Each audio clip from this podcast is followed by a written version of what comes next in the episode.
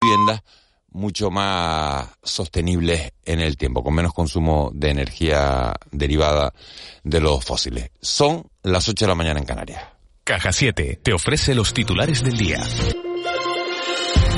Hola, ¿qué tal? Buenos días. Eh, día de valoraciones. Después de la decisión del Tribunal Constitucional que anoche aceptaba finalmente el recurso del Partido Popular y paralizaba así la votación en el Senado de la reforma judicial del Gobierno. Una votación que estaba prevista para este jueves. Las dos enmiendas habían sido aprobadas por el Congreso la pasada semana. La decisión salía adelante con seis votos a favor y cinco en contra. La delegada del Gobierno contra la violencia de género y también magistrada Victoria Rosell se ha referido a este asunto en De la Noche al Día. Lo ha calificado de un atropello a la democracia que se soluciona con más democracia. Rosell ha asegurado que el desprestigio de intervenir tu propia recusación es difícilmente reparable porque ningún órgano puede ni debe decidir sobre su propia imparcialidad. Para Rosell estamos ante un problema político que no se cubre con ningún barniz que ahora la derecha quiera ponerle. Pero lo malo es el daño que estas que estos subterfugios hacen a las, a las instituciones y que por mucho barniz jurídico que le queramos dar o que le quieran dar los que siempre acuden a, a, la, a la, justicia para intentar ganar lo que no ganan en las urnas y a la vez desprestigiar a toda la jurisdicción, en este caso la jurisdicción constitucional, es un problema profundamente político. Y los guardias civiles denuncian que cobran menos de 3 euros brutos por hora por trabajar en Navidad y en fin de año. En total 22,80 euros brutos por 8 horas de trabajo en esos días. La Asociación Unificada de Guardias Civiles ha querido mostrar el agravio comparativo con otros cuerpos, eh, detallando, por ejemplo, que en Las Palmas de Gran Canaria los agentes de policía cobran más de 350 euros o 520 en La Laguna, en Tenerife. El secretario de la Asociación en Canarias, Juan Cousa, ha reconocido de la noche al día que los responsables del cuerpo se han comprometido a duplicarles la cantidad, pero aún así apenas se llegará a 5 euros la hora en esos días y ha recordado que los agentes están obligados a trabajar y a acudir a todos los servicios en los que sea requerida su actuación pues poco podemos hacer porque a los guardias civiles se nos nombra un servicio y tenemos obligación de acudir a él. En caso de un acudir, bueno, pues uno puede aplicar el Código Penal Militar y acabar en una prisión militar, pues por no acudir a un servicio. Sí, los datos están ahí. Nosotros, la Guardia Civil es el cuerpo policial español que más horas de trabajo realiza al año, el que menos cobra, el que menos derechos tiene, y quizás sea porque no tenemos sindicato y no podemos negociar nuestras eh, condiciones laborales eh, y profesionales como hacen el resto de policía. Y este es el sonido hasta ahora de la mañana desde Argentina, 5 de la madrugada, 5 y 2 minutos de la madrugada en Buenos Aires, una multitud enfervorecida coreando la guagua que lleva a los jugadores de la selección campeona del mundo, así lo están contando en directo los medios argentinos. Impresionante, la alegría de la gente en medio de la autopista Richieri que no se ve, no parece que es una autopista, totalmente cubierta de gente de fanáticos, de gente que quiere acercarse a la selección para poder tener un contacto visual y contárselo a alguien, para poder tener un registro, para poder subir una foto a las redes.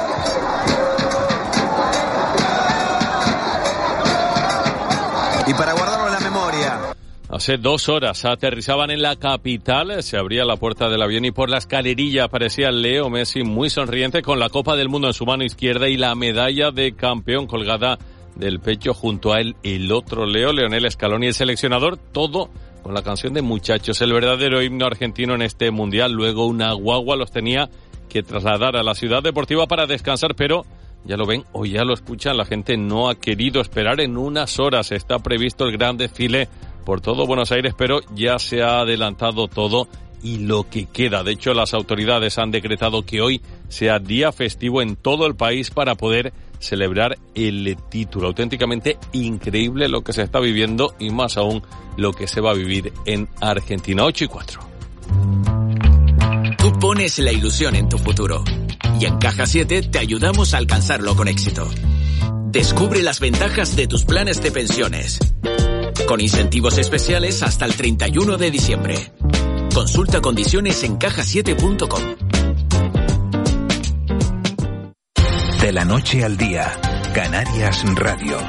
48 horas. 48 horas. 48 horas. Venta online en Jugueterías Lifer. Recibe tus juguetes en 48 horas. Jugueterías Lifer. Almacenes en Canarias. Lo recibes sin gastos de aduana. Y por compras superiores a 30 euros, el envío es gratis. Lifer. Juguetes para crecer. Juguetes para vivir. www.lifer.es Descubre el increíble tesoro de biodiversidad que tenemos en pleno corazón de Santa Cruz de Tenerife, el Palmetum. Fundación CEPSA y la Fundación Santa Cruz Sostenible te invitan nuevamente a visitarlo en familia, de la mano de monitores ambientales especializados. Conoce gratuitamente los secretos mejor guardados de este maravilloso jardín botánico durante las vacaciones escolares navideñas. Inscríbete en santacruzsostenible.com. ¿Qué tienen en común Cristina, Mercedes y Saúl? Aposté por empezar y emprender una nueva carrera profesional. Ahora me siento más preparada para el futuro. Que los jóvenes vuelvan al campo, que es donde están nuestras raíces. Empezar de nuevo. En Gran Canaria hay muchas personas como Cristina, Mercedes y Saúl. Por eso trabajamos por una isla de oportunidades en la que todos y todas puedan demostrar lo que llevan dentro. Cabildo de Gran Canaria. En Cristalam tenemos la solución definitiva para el exceso de calor en edificaciones. Nuestras láminas de control solar 3M para cristal con una reducción térmica de más de un 80% y libres de mantenimiento son eficiencia energética en estado puro, sin obras, sin cambiar los vidrios, en exclusiva en Canarias, solo en Cristalam. Visítanos en cristalam.com.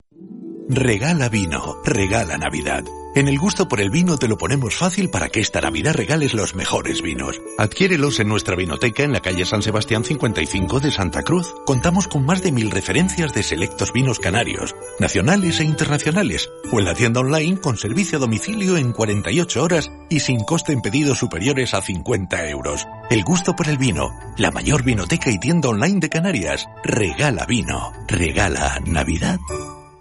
Si fuésemos una máquina de carga como la que estás escuchando, podríamos levantar una carga de hasta 500 toneladas.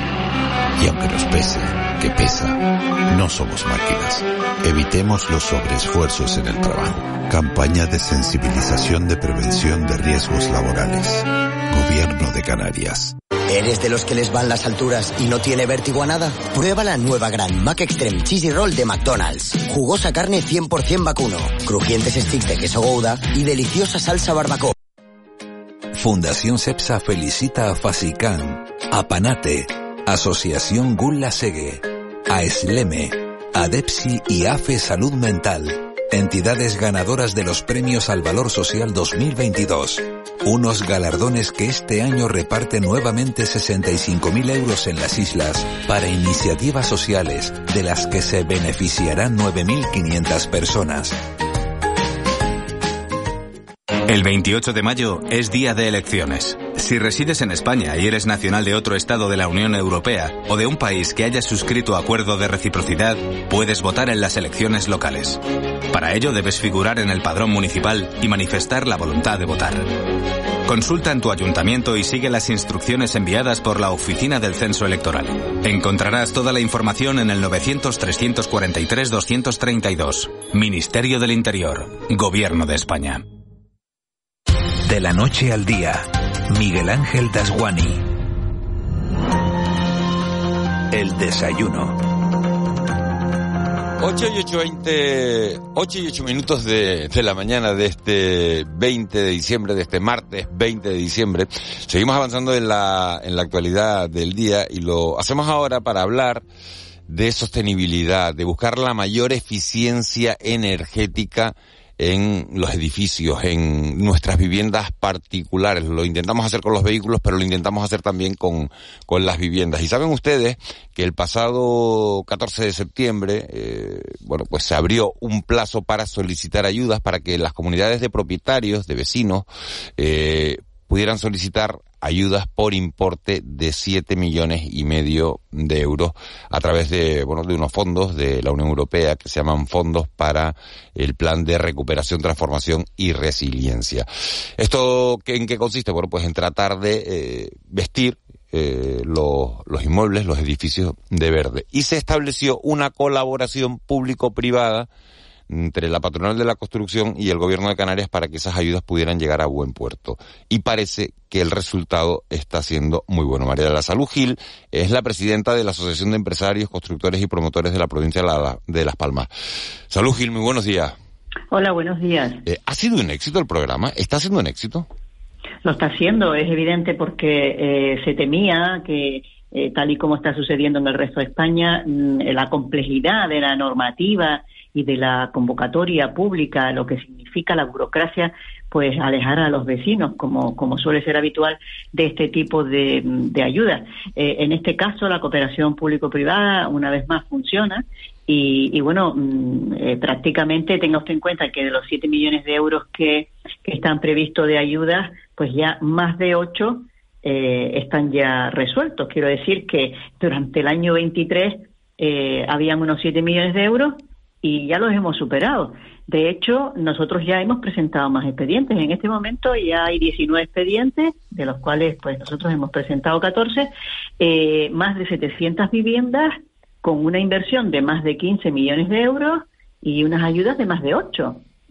Tenga en cuenta que además nosotros muy prontito vamos a presentar otras 356 viviendas que puede eh, duplicar esta cantidad y que además tenemos en cartera unas 1.400 trabajando con comunidades de propietarios ayudándoles a elaborar los expedientes. O sea que sí, es un éxito y además una buena noticia un 36% de ahorro en refrigeración y más de un 70% en energías no renovables. O sea que la cuadratura del círculo. Eh, le iba a preguntar precisamente por eso. Hay un excelente reportaje para el que no lo haya leído, que lo quiera ver este, este pasado domingo en, el periódico de la, provincia, eh, firmado por nuestra compañera Flora Marimón, hablando de, bueno, pues del éxito de, de este programa y me gustaría preguntarle, ¿qué es lo primero que puede cambiar un edificio, cómo se puede hacer eh, energéticamente más, más eficiente? Bueno, aquí lo importante es que hay una confusión porque eh, eh, la gente piensa que solo cambiando la fachada y el techo se puede acceder a la ayuda. Aquí el eje fundamental es la eficiencia energética. Ese es el objetivo. Ahora bien, se puede hacer cualquier tipo de obra siempre que contribuya a la reducción del consumo. O sea, si usted tiene que hacer obras de accesibilidad, si usted tiene problemas de cimentación, si además usted quiere cambiar ventanas, si quiere eh, cambiar los baños, o sea, todas las obras complementarias que contribuyan a que esa eficiencia sea posible, son posibles las ayudas y pueden llegar al 80% de la inversión. Y encima nosotros apoyamos con financiación de Deutsche Bank a las comunidades de propietarios que quieran eh, acceder a, estas ayudas financiándosele la obra. Tenemos las empresas, tenemos a Endesa que además en todo lo que se refiere a energía nos ayuda, no solo nos asesora, sino que además nos agiliza los expedientes. Nosotros hacemos seguimiento a los expedientes. Si una comunidad de propietarios se acerca a la Oficina Técnica de Rehabilitación, estamos en Buenos Aires 29, a partir de ahí se les acompaña en todo el proceso. O sea que las obras pueden ser múltiples, siempre que se ahorre energía. Y desde que se solicita la, eh, desde que se presenta y dice, bueno, vamos a, vamos a presentar la, solicitud hasta que se recibe el visto bueno, ¿cuánto tiempo pasa? Eh, la norma dice que tres meses, pero nosotros estamos agilizando mucho esta cuestión, porque como los expedientes van como muy bien hechos, porque están revisados por nosotros mucho antes de, solicitarlo, pues evidentemente mm, es mucho más ágil. Pero tres meses es la, lo máximo. Y luego hay una cosa que es muy importante, que es que el gobierno adelanta el 50% del valor de la ayuda. O sea, si a usted le dan a dar pues tres millones de euros o dos millones de euros de ayuda, la mitad se le adelanta antes de empezar las obras. Con lo cual, si se adelanta la mitad y hay una financiación complementaria, se está ayudando muchísimo para que estas ayudas puedan llegar a la gente. ¿Y ustedes atienden también a, particulares? Alguien que diga, bueno, pues eh, lo voy a hacer, no lo voy a hacer con la comunidad de vecinos, pero sí lo voy a hacer por mi cuenta. Sí, claro. A las comunidades tenemos, de hecho, hemos presentado ya varios expedientes de viviendas unifamiliares y también para si quieren el libro del edificio, para cualquier cosa. Nosotros estamos abiertos eh, desde las 8 de la mañana hasta las 4 de la tarde y el teléfono es el 900-001-523. Quien quiera que, pase por ahí, desde luego va a salir satisfecho porque hay tres personas muy formadas en este, esta cuestión que les va a ayudar lo máximo y además a facilitar y a desgranar toda la normativa.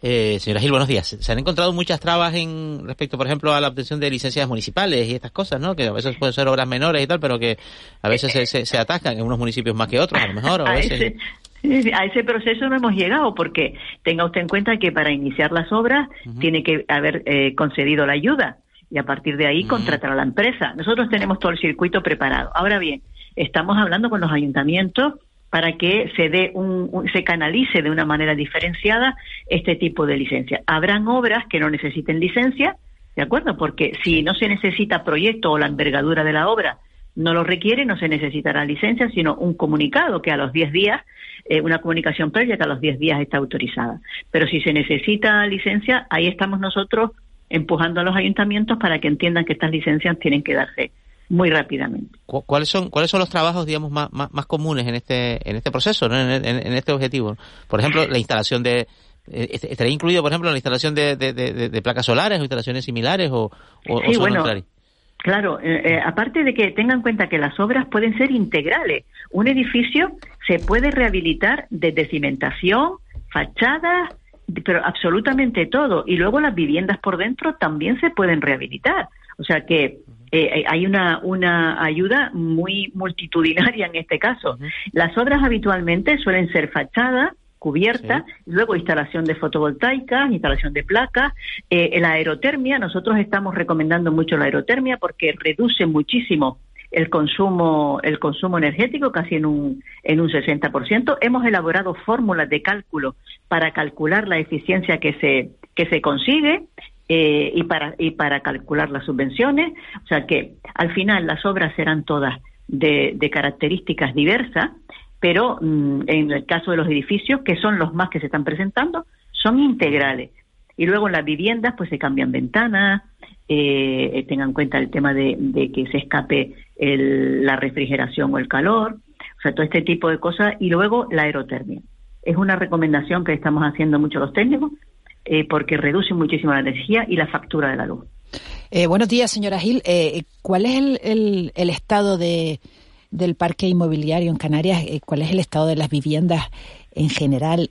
¿Y qué potencial de clientes puede haber para esta iniciativa? O sea, ¿qué porcentaje de todas esas viviendas que tenemos en Canarias es susceptible de, de necesitar este tipo de, de obras y de rehabilitación? Pues se lo digo sobre la marcha. Nosotros en Canarias tenemos un millón cincuenta mil edificios y más del 50% tiene más de 40 años, con lo cual más de medio millón de edificios eh, son susceptibles de recibir estas ayudas porque no cumplen el código técnico de edificación y no cumplen todas las cuestiones y los requerimientos en materia de eficiencia energética.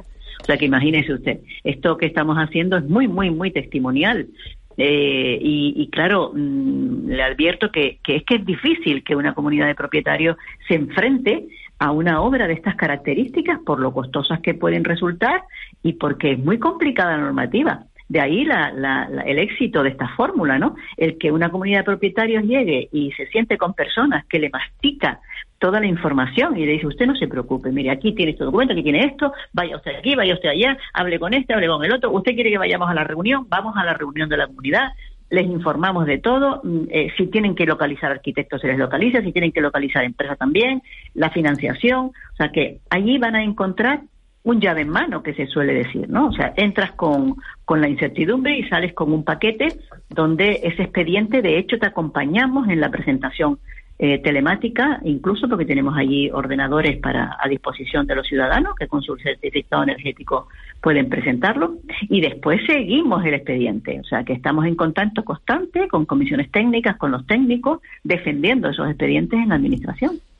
Eh, eh, señora Gil, eh, usted, esto es un programa piloto, ¿no? Esto que, que, ya se ha puesto en marcha, eh, usted ha dicho que es testimonial, ¿no? Respecto al volumen total de, de, inmuebles que hay en Canarias. ¿Cuál es el futuro de, de esta iniciativa? ¿Se ampliará? ¿Qué sabe? ¿Qué planes hay? Bueno, sabemos que hay dinero suficiente porque el problema de los fondos europeos es que no se gastan, con lo cual esta, este problema aquí en, principio no lo va a haber, se va a implementar. Tenga usted en cuenta que eh, el presupuesto de todo el año nos lo hemos cargado en menos de tres meses. O sea, eh, eh, el año 23 tenía estos 7 millones de euros. previstos y ya las ayudas superan los 8 millones largos. Con lo cual, nosotros vamos a presentar ahora mismo otras 350 viviendas que va a, significar más o menos unos cuantos millones de euros más, eh, que puede duplicar esta cantidad.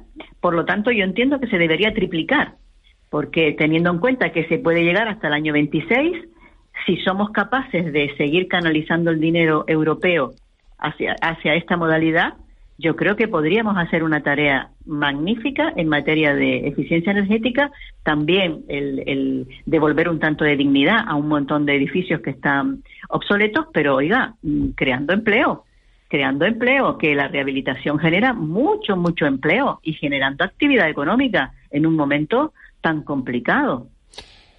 Cuando dice usted eh, devolverle la, dignidad a, a, los edificios, ¿qué cuantía media necesita un edificio de los que hay en Canarias para, para tener esa dignidad? ¿Y qué parte eh, se puede pagar con, con, fondos públicos, con estas ayudas de la Unión Europea? ¿Y qué porcentaje tienen que poner los vecinos en una derrama, me imagino? A ver, la media es, muy complicado de, de, de, calcular, pero vamos a calcular entre 8 y 10 mil euros por vivienda en relación al edificio, ¿vale? Es una cantidad muy aproximada, porque claro, todo dependerá del estado del edificio. Tenga usted en cuenta, nosotros tenemos un edificio con 85 viviendas que tienen un problema de cimentación y, la, obra es de casi 8 millones de euros. Correcto, pero bueno, nos, sirve esa cifra, eh, 6.000, 8.000, 6.000, 8.000 por vivienda. 8.000, 10.000. 8.000, 10.000 por vivienda. Sí. Y aparte de todo eso, luego mm, el gobierno, en función de la energía que esa obra sea capaz de reducir, o bien un 40% de esa inversión la paga el gobierno, o bien un 60% o bien un 80%. Nosotros, ¿qué estamos haciendo? Eh, a, a, las comunidades de propietarios los acercamos lo más posible al máximo, al 80%. Y para eso le hacemos una serie de recomendaciones de usos de diferentes tipologías de, control de eficiencia a efectos de conseguir el máximo. ¿vale? Pero vamos a suponer que la ayuda media sea entre un 60 y un 70%. Y luego nosotros tenemos una financiación. Tengan en cuenta que los bancos no, no, acostumbran a prestar a las comunidades de propietarios. Sin embargo, nosotros tenemos con Deutsche Bank un acuerdo que el 100% del valor de la obra que tengan que, eh, que tengan que ejecutar la financia Deutsche Bank. Siempre que la empresa sea solvente, no le pide garantía a la comunidad de propietarios.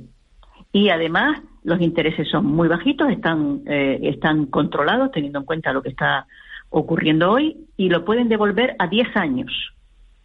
¿De acuerdo? O sea que aquí está el círculo completo. Está el tema de incluso de gestión de residuos, está el tema del tratamiento de residuos en general, la energía, la financiación, las empresas, los técnicos.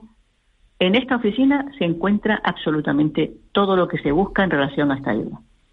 Eh, señora Gil, y este, este camino por la eficiencia energética, usted que, que se, se, ve que está muy puesta en, en la materia, los, edificios públicos lo están aplicando también con el mismo rigor y con el mismo afán de un poco de, de, de, exigencia propia, ¿no? Porque no sería la primera vez que a veces, por ejemplo, ha ocurrido mucho con las medidas de accesibilidad, ¿no?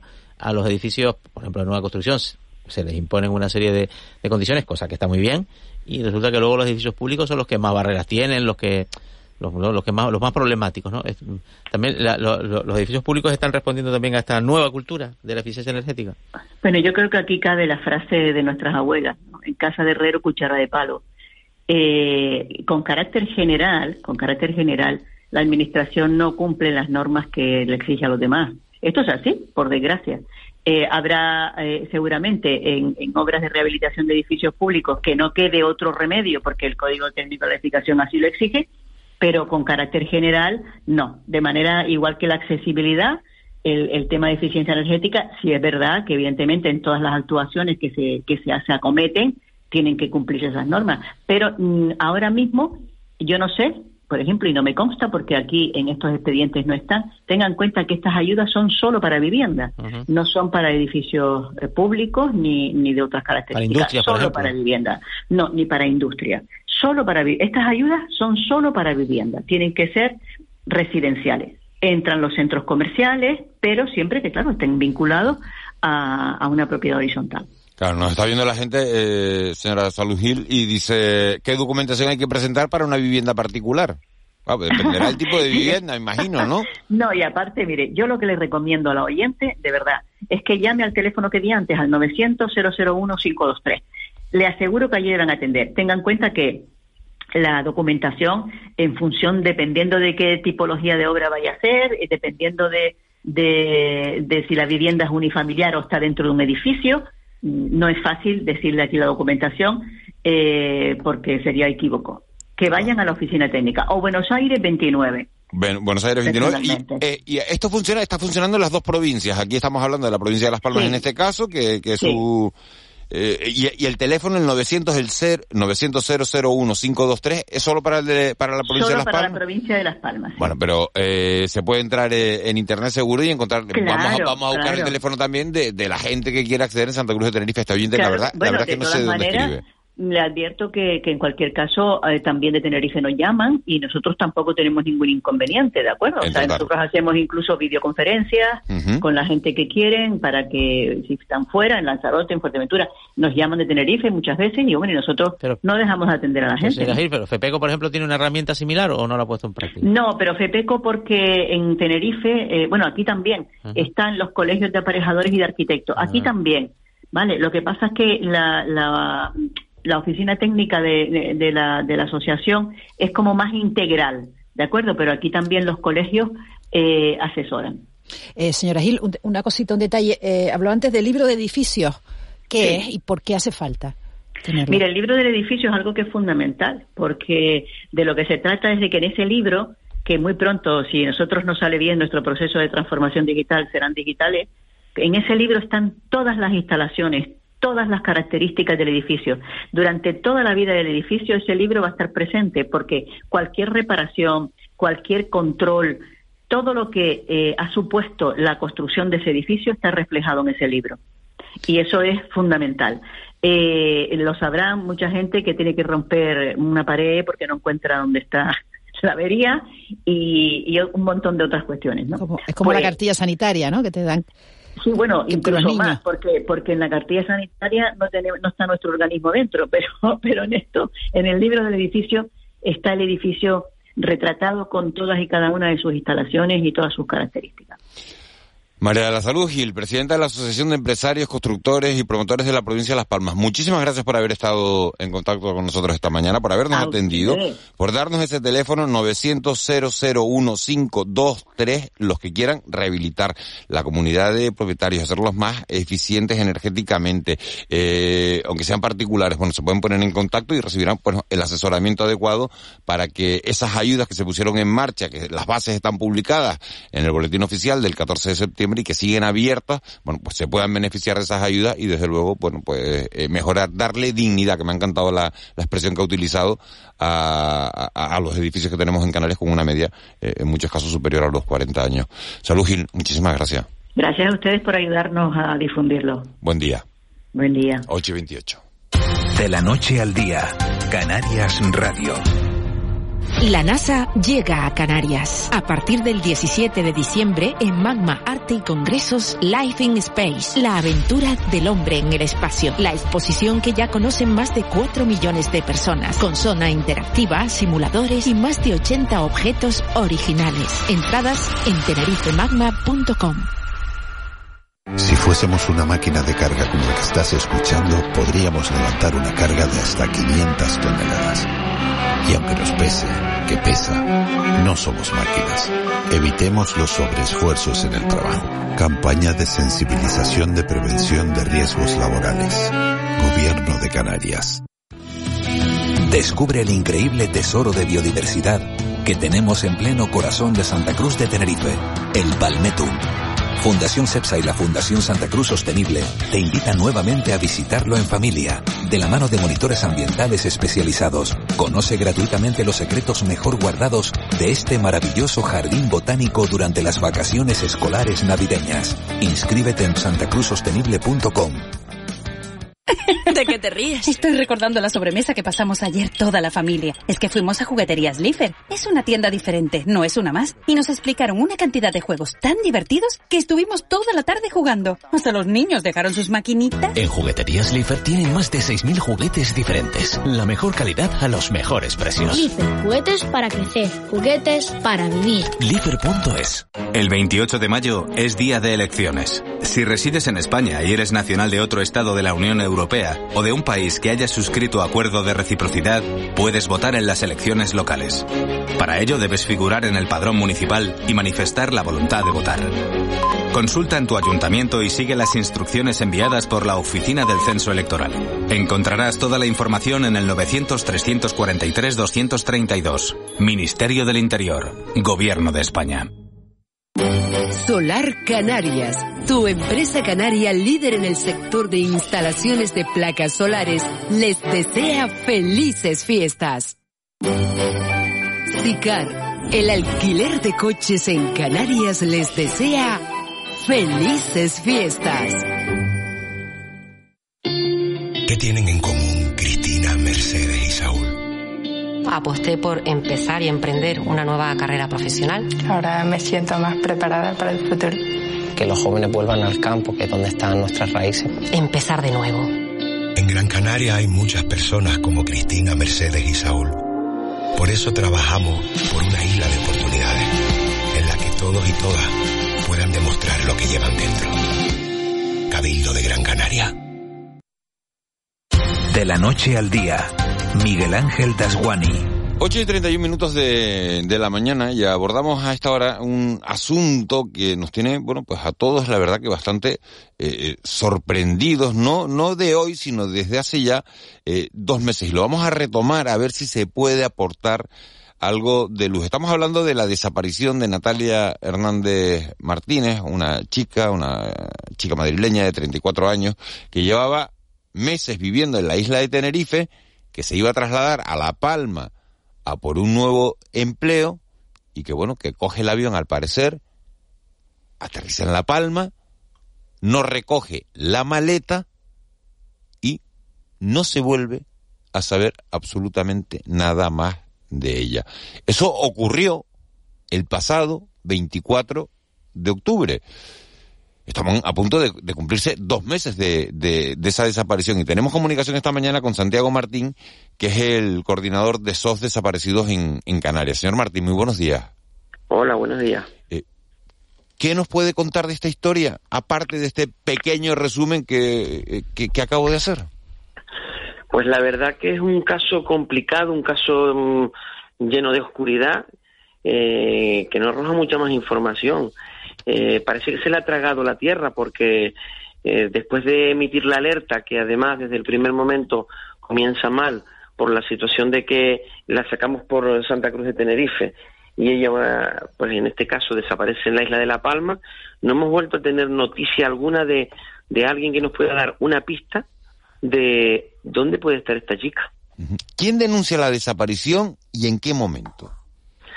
Pues un amigo de, de la misma, que con el que tiene amistades y, y que parece ser que en un momento dado, pues desde la isla del Hierro se presenta denuncia. Eh, la chica parece ser que pasa una serie de, de días en, aquí en el municipio de La Laguna, en Tenerife, y después decide ir a La Palma por razones de trabajo. A partir de ahí se pierde la pista, como usted bien dice, en el aeropuerto. ¿Y tenía algún tipo de trastorno mental, algún tipo de, bueno, de enfermedad, de patología que se conociera? Hombre, parece ser que en un momento dado podía tener algún tipo de, de, de, problema de salud mental, pero no está confirmado. O sea, no hay nada que nos, que nos deje claro de que esta chica pudiera estar sufriendo algún tipo de problema.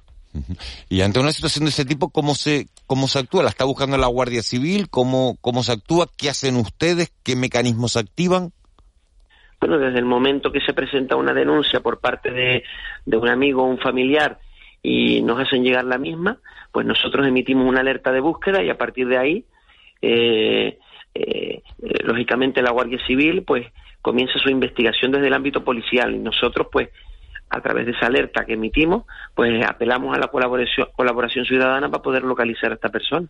Claro, eh, ¿cómo, cómo, ¿cómo nos puede ayudar la gente? Eh, dando la descripción, buscando, entrando en internet y buscando el nombre de Natalia Hernández Martínez y ver, ver su fotografía, esa es la mejor manera y, bueno, y saber si, si la han visto o cómo se puede ayudar.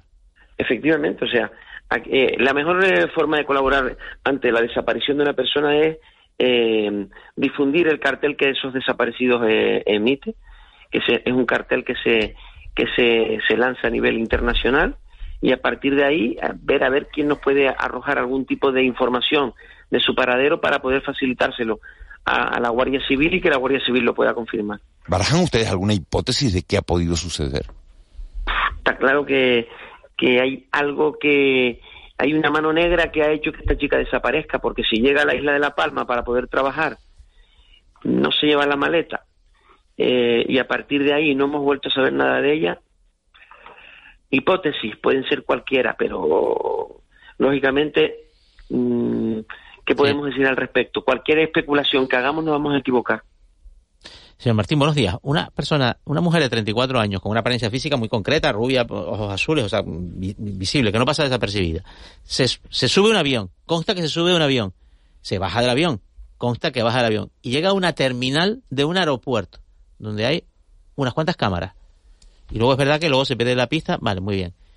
No hay una referencia de algún tipo en todas esas cámaras de un aeropuerto como el de La Palma, que no es el de Nueva York tampoco, ¿eh? Eh, para, para saber bueno, por dónde salió, qué ocurrió. Se va con una maleta. Con lo cual, lo cual, lo cual una, una, pauta de conducta llevar una maleta. Si uno quiere, quiere tomar una decisión de otra naturaleza, vamos a decir cuál, por lo general no es el equipaje. Eh, mm, a, a, mí lo más llamativo de este asunto, que desde luego es muy, es, es, esa circunstancia, ¿no? La del aeropuerto. Sí, pero bueno, mm, la Cámara nos puede decir que estuvo en el aeropuerto, porque yo entiendo que la Guardia Civil habrá podido eh, verificar de que llegó al aeropuerto de La Palma, pero mm, ¿qué nos puede decir la Cámara? O sea, la vemos en la terminal y abandona la terminal. A partir de ahí mm, perdemos el rastro de, de esta señorita. ¿Qué podemos hacer? Pues lógicamente investigar qué ha podido pasar y, apelar a, que nos pueda llegar algún tipo de información por parte de, algún ciudadano de La Palma. Pero, mm, ¿a dónde más podemos llegar? lógicamente ya es un tema de la, de la Guardia Civil. la, información que haya podido recabar desde, desde, la investigación, pero si te pones a mirar, eh, eh, si la única información que hay es que llega al aeropuerto y que a través de esas cámaras la ves en la terminal, poco más se puede hacer. ¿Por dónde sale? ¿Sale sola? ¿Sale acompañada? ¿Por qué no coge la maleta? por supuesto, claro. Eh, lógicamente, sí. Si salió acompañada, por supuesto. Pero yo entiendo que todo eso lo habrá barajado la Guardia Civil. ¿Y cogió la maleta o no cogió la maleta? Que al final me ha quedado a mí la duda. No, no. Por lo que, por lo que tengo entendido, no cogió la maleta. ¿Y ha trascendido lo que había en la maleta? No. No sé. Pues será una información que tenga la Guardia Civil. ¿Y familiares se han puesto en contacto con ustedes, eh, señor Martín? Mantengo contacto con una amiga de, eh, perdón, con varias amigas de aquí de la isla de Tenerife y con una prima y una tía en, en Madrid. ¿Y la familia qué dice? pues la familia lógicamente no se han trasladado, digo, digo que dice porque entiendo que no se han trasladado a, Canarias en este momento, ¿no? No, no, no. De momento no, no se han trasladado aquí, porque es que tampoco pueden hacer mucho, porque la verdad, si no tenemos ni rastros de por dónde comenzar, como podrás comprobar, eh, como podrás comprender, aquí quien tiene la llave de esta situación es la Guardia Civil, porque es que si te pones a mirar desde el primer momento eh, esta situación, esta, esta desaparición mm, está llena de confusión. Porque incluso cuando nosotros eh, llegamos a hacer los primeros contactos para poder emitir la alerta, mm, mm, era una, una información muy vaga, no, no nos precisaban la situación de la chica hasta que después se pudo confirmar de que llegó a la isla de La Palma.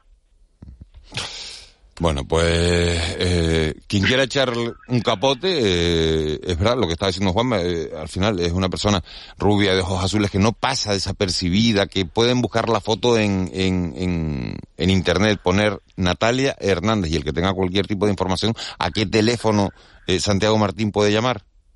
Pues a los teléfonos de esos desaparecidos que en, en todos los carteles que hemos emitido pues figuran en la parte inferior del mismo. Santiago Martín, muchísimas gracias por, por habernos atendido esta mañana. Mm, vaya caso eh, raro este que, tenemos entre manos y ojalá eh, ojalá aparezca y aparezca y aparezca Natalia Artán de Muchísimas gracias por habernos atendido esta mañana. Gracias a ustedes por mostrar interés y hacer visible la desaparición de, de, personas, porque la comunidad canaria figura en figura entre las comunidades de mayor número de denuncias en España. Santiago Martín, muchísimas gracias. Buen día. Un saludo. Un saludo. 8 y 39. De la noche al día, Canarias Radio. En Cristalam tenemos la solución definitiva para el exceso de calor en edificaciones. Nuestras láminas de control solar 3M para cristal con una reducción térmica de más de un 80% y libres de mantenimiento son eficiencia energética en estado puro, sin obras, sin cambiar los vidrios, en exclusiva en Canarias, solo en Cristalam. Visítanos en cristalam.com. La NASA ha llegado a Canarias hasta el 19 de marzo en el Magma Arte y Congresos Life in Space, la aventura del hombre en el espacio. La exposición que ya conocen más de 4 millones de personas con zona interactiva, simuladores y más de 80 objetos originales. Entradas en tenerifemagma.com. Si fuésemos una máquina de carga como la que estás escuchando, podríamos levantar una carga de hasta 500 toneladas. Y aunque nos pese, que pesa, no somos máquinas. Evitemos los sobreesfuerzos en el trabajo. Campaña de sensibilización de prevención de riesgos laborales. Gobierno de Canarias. Lo más bonito de la Navidad es compartir, por ejemplo, el último langostino en la cena de Nochebuena o como cuando piensas que te gustaría regalar y no solo lo que te gustaría que te regalasen. En Worten Jerseys no tenemos, pero esta Navidad te garantizamos tener los mejores precios. Enviamos gratis y en trineo miles de productos. Puedes hacer devoluciones hasta el 15 de enero y si financias ahora puedes pagar en 2023. ¡Ho, ho, yeah! Worten, tecnología para todos. Canarias será la región que más crezca este año gracias al turismo. Día tras día, esta y otras noticias forman parte también de nuestro mundo. Párate y descubre lo bueno que hay en él. Hiperdino, feliz Navidad. Si fuésemos una máquina de carga como la que estás escuchando, podríamos levantar una carga de hasta 500 toneladas. Y aunque nos pese, que pesa, no somos máquinas. Evitemos los sobreesfuerzos en el trabajo. Campaña de sensibilización de prevención de riesgos laborales. De Canarias. De la noche al día, Miguel Ángel Dasguani. El mentidero. 8 y 42 minutos de la mañana. Nos metemos en tiempo de tertulia, en tiempo de mentidero. Siguen con nosotros Ángeles Arencibio y Juan Mavitencourt. Se incorpora Antonio Salazar. Don Antonio Salazar lo voy a llamar porque hoy vienes con corbata. Pero porque tengo un montón de cosas que hacer. Sí, bueno, bueno, yo hago un montón de cosas también hoy. No Pero yo no soy de camiseta. tú, tampoco eres de camiseta. Yo tengo, pero... yo tengo un polo. Es verdad que antes era de corbata cuando estaba en la tele, pero ahora ya no. No, yo, yo, de todas formas me planteé esta mañana que me pongo una camiseta de propaganda o una corbata. Corbata. Una, una corbata. Y en unos minutos se va a incorporar, bueno, si nos coge el teléfono, que yo creo que sí, lo que pasa es que Antonio, Antonio no, Alberto Acosta, que siempre, siempre nos coge, eh, pero claro, le están dando tanto premio últimamente que de repente dicen, pues igual está en una entrega de premios ah, ahora. se ha convertido en, un personaje muy valioso. Bueno. Eh, Antonio Salazar, eh, cuéntanos tu visión de lo que ha ocurrido, porque es la noticia del día y hay que empezar por ahí, aunque hemos hablado esta mañana con Vicky Rosell, que por cierto, que por cierto, uno, un oyente decía esta mañana, espero tener eh, están dando solo la versión de una de las partes, es decir, hay dos posicionamientos en este en este tema. Eh, Podemos, Esquerra, más país creen que el Tribunal Constitucional está consumando un golpe a la democracia. Eh, Núñez Feijó dice que la democracia sale fortalecida con todo esto que, que, está ocurriendo. Y esta mañana habíamos llamado a Vicky Rosell para hablar, fíjense, eh, de casos de violencia de género, del incremento, pero evidentemente ella, que ha sido eh, cabeza de lista al Congreso por una por un partido político, en este caso por Podemos, que además es magistrada en excedencia. Hombre, lógicamente le teníamos que preguntar por este asunto. Eh, ¿Era lo previsto? No, porque esta decisión se tomó anoche a las diez y media de la noche hora canaria. pero le hemos preguntado por este asunto y mañana eh, buscaremos también a, magistrados o, a políticos que tengan la visión contraria para poder contrastar. Antonio Salazar, que ni es político ni es magistrado, es periodista.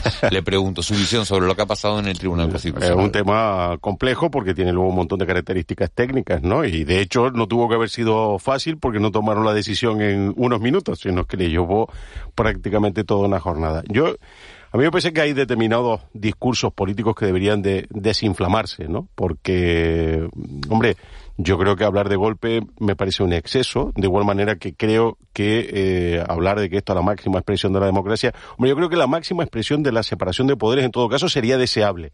No estoy tan convencido que ese sea el mensaje que se traslada cuando ve que efectivamente la respuesta del Tribunal Constitucional es por eh, procedencia de, eh, de, elección. Y eso es lo que me parece triste, ¿no? lo que me parece que, que, hemos hecho mal, lo que me parece que sigue siendo uh, manifiestamente mejorable en nuestra democracia, ¿no? Que se responda más a cuotas que a lo mejor a criterios técnicos. ¿no? Ese, ese, ese, criterio que, que, sin duda, bueno, no es la primera vez que te lo escucho, tal, es más aplicable al caso del Consejo General del Poder Judicial, que es el órgano del gobierno de los jueces, que al constitucional si uno mira quién, quién, quién constituye los, los tribunales constitucionales eh, con diferentes denominaciones en, eh, en, bueno, los países de nuestro entorno, básicamente la Unión Europea, los que tienen constitución redactada o los que no, los que no tienen un sistema distinto, que ahora lo, lo, podemos comentar, eh, mm, su nombramiento eh, procede siempre de las cámaras. Eh, incluso en el caso de, de, de, Francia está formado por, por expolíticos, ¿no? El, el llamado eh, allí Consejo Constitucional eh, mm, está formado por está presidido por bueno por, ministros y cosas así y, luego en el caso en el caso de los aquellos países que no tienen una constitución redactada como tal no mm. el caso más claro es Estados Unidos no eh, ese papel lo juega el Tribunal Supremo y al Tribunal y a los jueces del Supremo los nombra el presidente. Validados refrendados luego por eh, la mayoría sin la mayoría absoluta perdón del Senado. Eh, con lo cual es verdad que los constitucionales son, vitalicios ¿eh?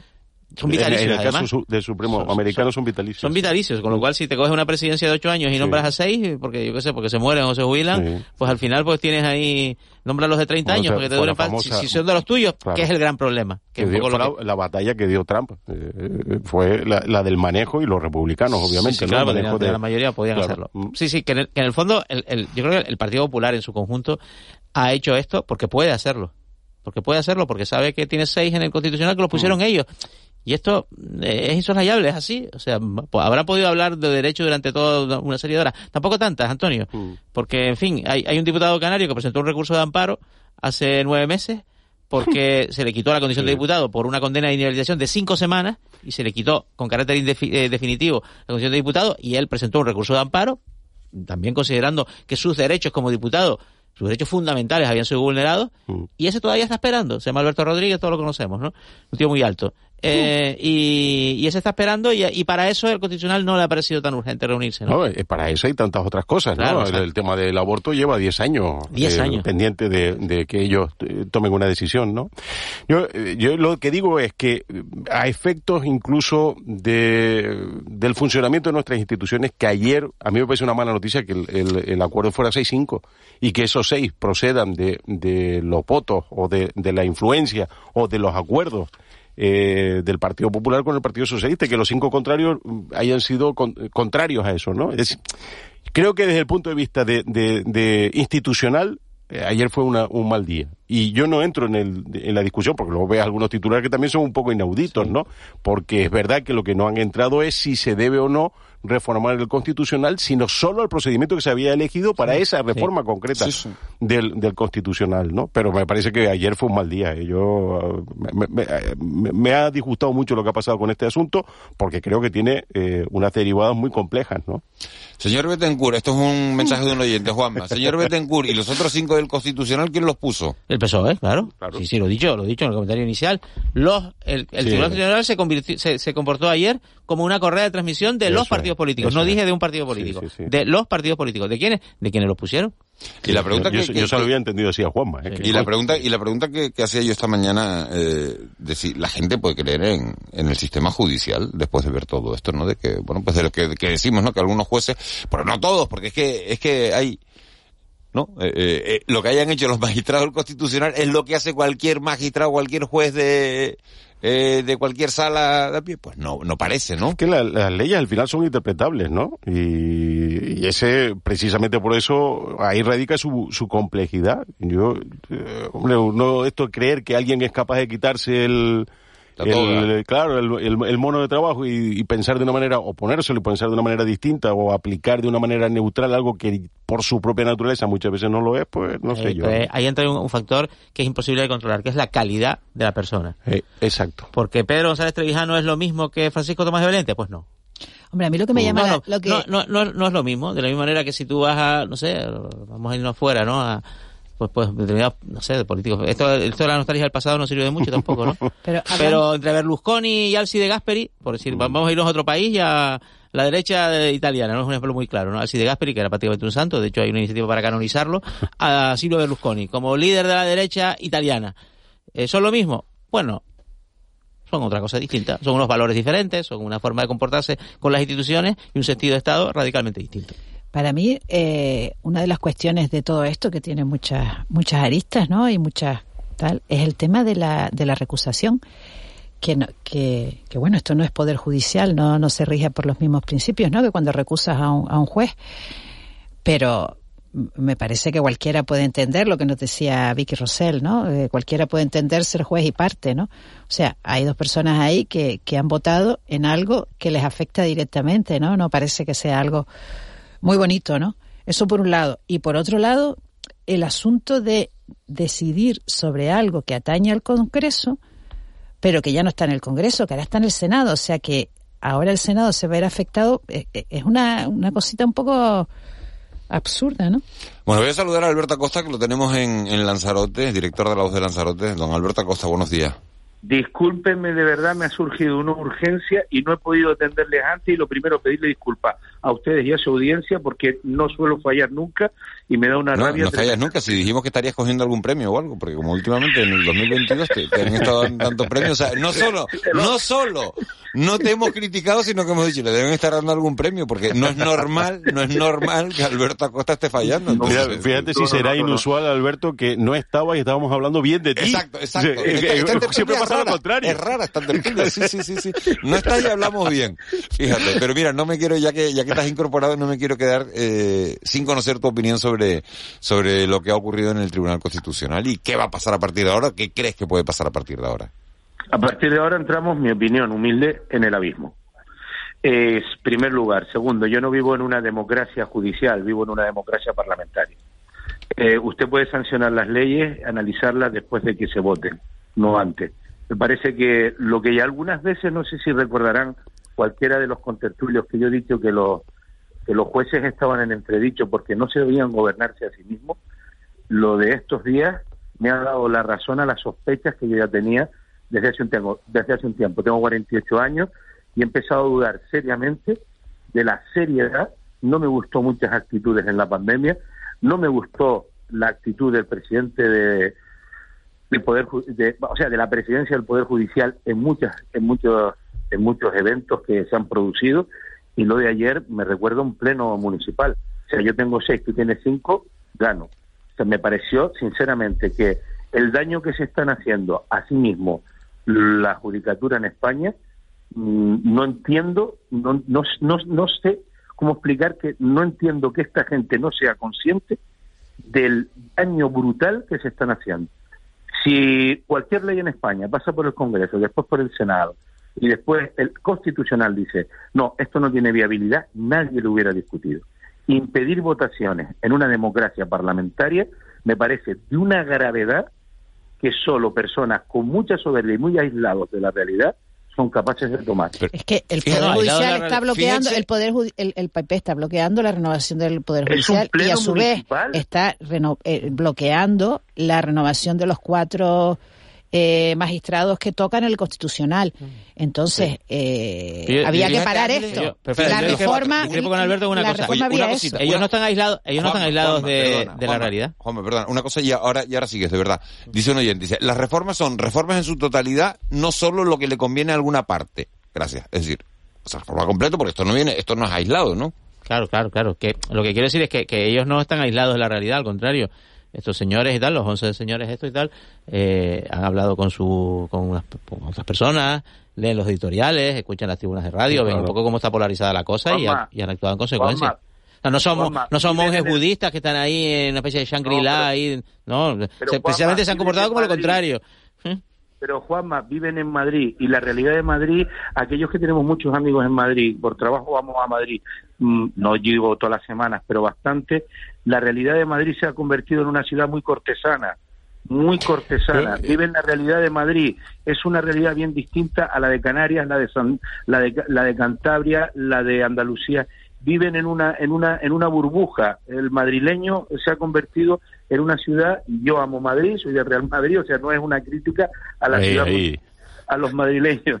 Eh, eh, o sea, me refiero, me encanta estar en Madrid, me lo paso bien. Pero desde el punto, y tengo íntimos amigos, pero desde el punto de vista de eso, se ha convertido en una ciudad cortesana, en donde aquello del palco del Bernabéu, no es cierto el palco del Bernabéu, es la ciudad en sí, en donde muchos di- eh, diarios existen solo en el ámbito de Madrid, y aunque se dicen nacionales, las editoriales de muchos muchos medios de comunicación hablan de la realidad y el sentimiento que tiene un madrileño como si fuera España, eh, viven en la realidad de Madrid. Y yo lo que digo es que, se ha, es que han conseguido el, el ámbito conservador en que el constitucional y en general la judicatura se convierta en un pleno municipal eh, en donde si yo tengo más, tú te fastidias. Yo fíjate que he coincidido con, con el análisis de Alberto, pero eh, ha dicho un par de cosas, no en esta intervención, en la anterior, eh, que sí que me generan alguna duda, ¿no? Por ejemplo, eh, esto de que primero se vota, bueno, en una democracia ilimitada es posible. En una democracia sometida a la separación de poderes, yo creo que algo puede decir el Constitucional.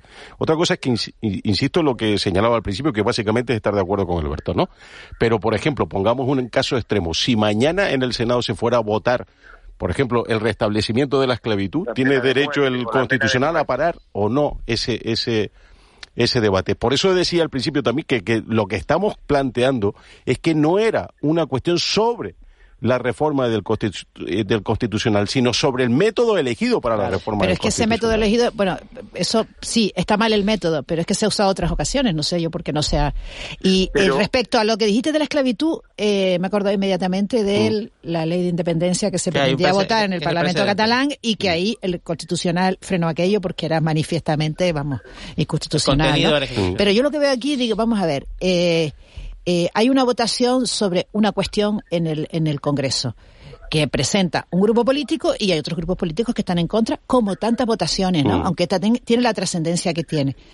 Eh, yo creo que esto no, no se sostiene, o sea, el constitucional no puede eh, eh, frenar esto. Es que, es que yo- que a mí conceptualmente no me entra en la cabeza. la posición a la que han llevado el última hora, perdona. Constitucional, ¿no? El- el- el- el- la mesa del Senado ha anunciado que presenta un recurso de amparo también.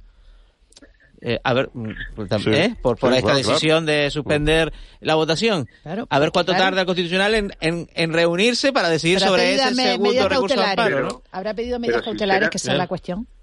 Pero, sinceramente, yo creo que se ha utilizado una parte muy muy en plan chabacana a la hora de, eh, de justificar determinadas cosas y no chabacana en el sentido eh, aquello de mm, mira los políticos cómo van a hablar los políticos de las de, de quién de, de quiénes son los jueces. No no. Oye es la soberanía nacional que se representa en un Congreso de los Diputados y en un Senado. Es la soberanía nacional. Y yo entiendo que cuando la soberanía nacional son más gente conservadora que gente, por llamarlo de alguna manera, liberales, o como lo queramos llamar, de izquierda o lo que sea, pues es normal que esa mayoría, eh, se, perdón, esa mayoría conservadora se represente en jueces más conservadores, porque representarán cosas como, por ejemplo, retrasar el aborto, como por- porque España lo pediría. Cuando es una mayoría, pues evidentemente, por llamarlo de alguna manera, más liberal, más socialdemócrata, será normal que lo mismo que se representa en las cámaras se represente en, la- en, la- en los, en los recursos judiciales. Lo que no es normal es que el día en donde tú no tienes mayoría en las cámaras porque te la ha quitado la soberanía nacional, digas que no te gusta el modelo para secuestrar con números el- el- la reforma de un número de personas. Y, Pasa que suena mal eso. Alberto. Sí, yo, yo estoy de acuerdo contigo, pero eso suena mal. O sea, cuando gobernamos nosotros ponemos a nuestros jueces, cuando gobiernan los otros ponen a los suyos. Pero, Pero No es que hay- no- tú lo entonces, llevas entonces tampoco hay un co- tampoco hay un equilibrio. Pero entonces, entonces ¿qué, ¿a quién Que vamos sí, a que no, poner? que- que no, Juanma? que- que ¿Cómo lo fácil no vamos a no- hacer? yo no he ¿Cómo dicho lo que vamos a sea hacer? fácil. Ponemos a los no nuestros y- no confiamos en que los eso- nuestros sean eso- profesionales y honrados. porque lo- lo- sí, claro, porque, porque los hombres por son, ser de, de, de una rama u otra. porque los hombres, son- los hombres somos imperfectos. Sí, por eso pero- los americanos, por ejemplo, son los jueces del Supremo son vitalicios, los presidentes duran cuatro años, los senadores seis y los congresistas dos. ¿Para qué? Para que el poder se reparte. Claro, porque ellos Sí, tuvieron pero- desde pero el origen Estados muy claro lo que era la separación de poderes. A mí esto me parece, a mí sí que me parece que lo de los check and balance es lo que me quejaba al principio en España, están por desarrollarse correctamente, pero estoy de acuerdo en lo que se ha dicho de la situación a la que hemos llegado con el, el Poder Judicial en general y el Tribunal Constitucional, ¿no? Pero eh, sí me parece que hay, eh, que estamos viviendo una situación de extremos donde el Poder Judicial no es ajeno. Y esa interpretación sí que me parece inquietante. Ahora bien, las democracias ilimitadas, la democracia no es el mero hecho de otorgar mayoría, sino cómo conviven los distintos poderes dentro de, de ese eh, sistema democrático, ¿no? Y eso es lo que tenemos que Totalmente de ganar. acuerdo. Totalmente de acuerdo. Y no todo es votable en una mayo- en una democracia. O sea, yo no puedo votar, por claro. ejemplo, lo que tú acabas diciendo, o una ley racista. Bueno, Totalmente. claro. Aquí estamos hablando de que no quieren ser cambiados unos señores y tienen el poder para evitar que alguien se les cambie. Y la soberanía nacional yo creo que sigue Señores. estando en el Congreso, salvo que me equivoque. Es la primera vez que, bueno, de las primeras veces que todos los periódicos llegan al mismo tema y que